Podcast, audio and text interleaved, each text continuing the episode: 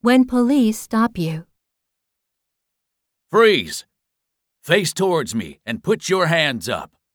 I didn't do anything wrong. I'm just a tourist. I'm staying at the Paradise Hotel. Show me your ID. Here's my passport.